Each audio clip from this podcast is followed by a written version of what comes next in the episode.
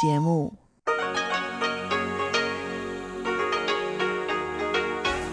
Hier ist Radio Taiwan International. Zum 30-minütigen deutschsprachigen Programm von Radio Taiwan International begrüßt sie Eva Trindl. Folgendes haben wir heute am Freitag, dem 14. Juni 2019 im Programm. Zuerst die Nachrichten des Tages, danach folgt der Hörerbriefkasten. Die Nachrichten. Taiwan hofft auf gute Zusammenarbeit mit David Stilwell, dem zukünftigen für Ostasien und Pazifik zuständigen Beamten des US-Außenministeriums. Das taiwanische Ölunternehmen CPC schätzt die Verluste durch Angriff auf Tanker im Golf von Oman auf etwa 225.000 Euro. Und die Aussichtsplattform auf der obersten Etage des Taipei 101 öffnet für Besucher. Die Meldungen im Einzelnen. Das Außenministerium hofft auf gute Zusammenarbeit mit dem zukünftigen für Ostasien und Pazifik zuständigen Beamten des US-Außenministeriums. Der US-Senat hat am Donnerstag David Stilwell für das Amt des Abteilungsleiters für Ostasien und Pazifik mit 94 für und drei Gegenstimmen bestätigt.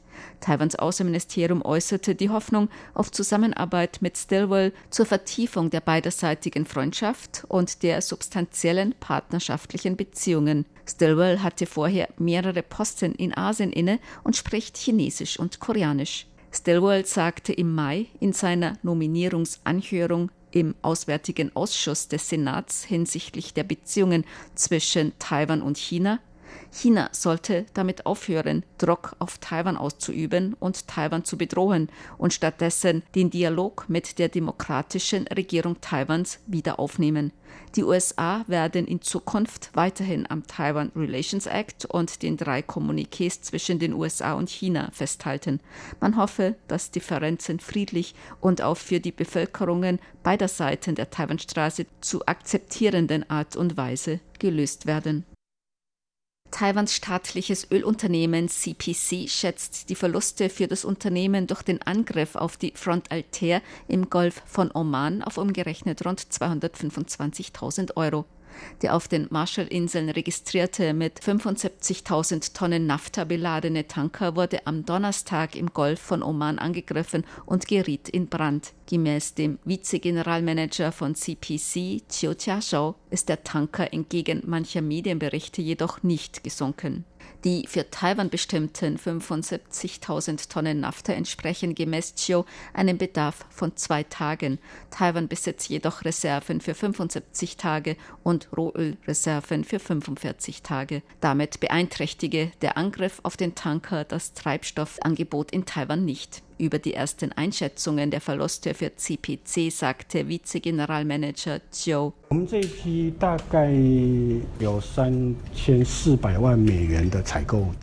Diese Lieferung ist in voller Höhe des Kaufpreises von rund 34 Millionen US-Dollar versichert, auch gegen Kriegsrisiko. Eventuell müssen wir einen geringen Teil des Verlustes selbst tragen. Wie viel wir schließlich selbst übernehmen müssen, wissen wir erst nach der Entscheidung des Versicherungsunternehmens. Nach unseren ersten Schätzungen werden es nicht mehr als etwa 8 Millionen Taiwan-Dollar sein. Aber dies hängt von der Entscheidung der Versicherung ab. 8 Millionen Taiwan-Dollar sind umgerechnet rund 225.000 Euro. Chio sagte außerdem, dass der gecharterte Tanker Front Altair nicht unter taiwanischer Flagge gefahren sei, deshalb sei der Angriff wohl nicht gegen Taiwan gerichtet gewesen. Am Donnerstag ist außer der Front Altair ein zweiter Tanker, die Kokuka Courageous, angegriffen worden. Die USA machen den Iran für die Angriffe verantwortlich, der die Vorwürfe jedoch zurückgewiesen hat. Das Innenministerium hat eine Gesetzänderungsvorlage gebilligt, um das Bleiberecht chinesischer Ehepartner taiwanischer Bürger mit Kindern nach einer Scheidung zu lockern. Bill Zhong, Vizedirektor der Einwanderungsbehörde, sagte über die Vorlage, In Zukunft sollen festlandchinesische Ehepartner und Ehepartnerinnen nach einer Scheidung Aufenthaltsrecht erhalten, wenn diese für ihre leiblichen Kinder Unterhalt leisten oder Besuchsrecht haben. Außerdem, falls eine Ausweisung zu schweren und kaum wieder gut zu machenden Schäden bei ihren Kindern führen kann, können wir den weiteren Aufenthalt in Taiwan genehmigen. Ziel ist die Fürsorge für minderjährige Kinder, was dem internationalen Menschenrechtspakt entspricht. Bisher erhielten chinesische Ehepartner und Ehepartnerinnen nach einer Scheidung nur dann Aufenthaltsrecht, wenn sie das Sorgerecht für ein leibliches Kind mit taiwanischer Staatsbürgerschaft hatten. Eine weitere Änderung soll das Aufenthaltsrecht nach dem Tod des taiwanischen Ehepartners oder der Ehepartnerin für deren chinesische Ehepartner erleichtern und dem Recht von Ehepartnern anderer Nationalitäten gleichstellen. Der Änderungsentwurf wird nun dem Kabinett zur Billigung vorgelegt. Der Herbstheerwurm hat sich bereits in Taiwan ausgebreitet. Wie die Landwirtschaftskommission heute in einer Pressekonferenz mitteilte, wurden bereits an 39 Orten in fast allen Landkreisen und Städten Taiwans Raupen des Herbstheerwurms gefunden. Gemäß dem Vizevorsitzenden der Landwirtschaftskommission Chen Junji sind bisher jedoch nur auf der vor Chinas Küste gelegenen Insel Matsu erwachsene Falte entdeckt worden. Es sei wahrscheinlich, dass der Herbstheerwurm mit der Südwestströmung von China nach Taiwan gekommen sei. Na, Heute Morgen sind vier erwachsene Exemplare aus Marzo vom Amt für Tier- und Pflanzengesundheit bestätigt worden. Weil es auf Marzo nicht viele Agrarpflanzen zum Niederlassen gibt und Marzo nahe am chinesischen Festland liegt, sind diese vom chinesischen Festland nach Marzo gekommen. Auf der Hauptinsel Taiwan wurden bisher noch keine erwachsenen Exemplare gefunden. 没有发现到成虫。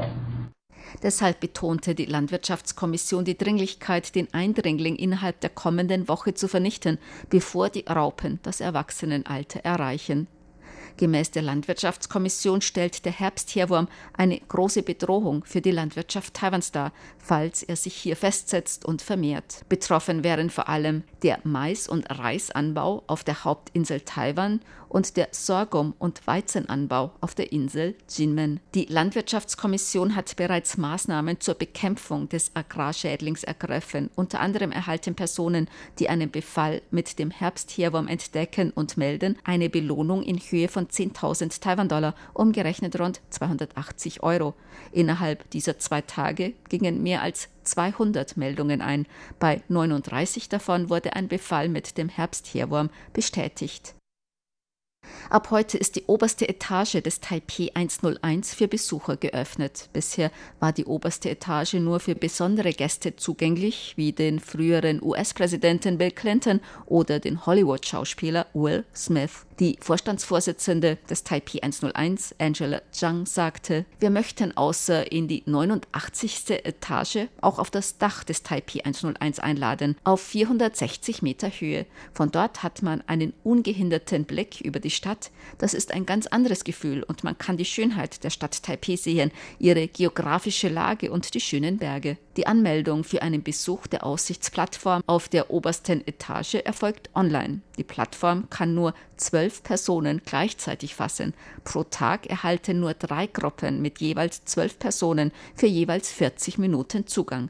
Der Zugang zur obersten Etage des Taipei 101 kostet 3000 Taiwan-Dollar pro Person. Das sind umgerechnet rund 85 Euro.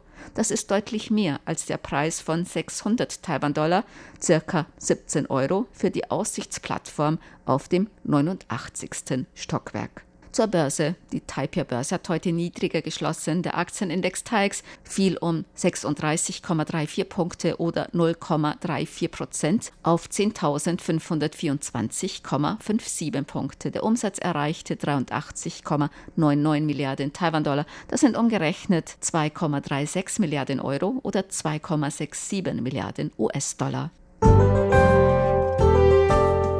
Das Wetter. Heute war es in ganz Taiwan noch bewölkt mit Regen bei Höchsttemperaturen um die 30 Grad Celsius. Die Aussichten für das Wochenende. Nach Abzug der Regenfront, die in den vergangenen Tagen in ganz Taiwan für Starkregen gesorgt hat, wieder auflockernde Bewölkung am Sonntag, besonders in Nord- und Mittel-Taiwan, viel Sonne. Die Temperaturen werden sich am Wochenende voraussichtlich zwischen 22 Grad und 33 Grad Celsius bewegen.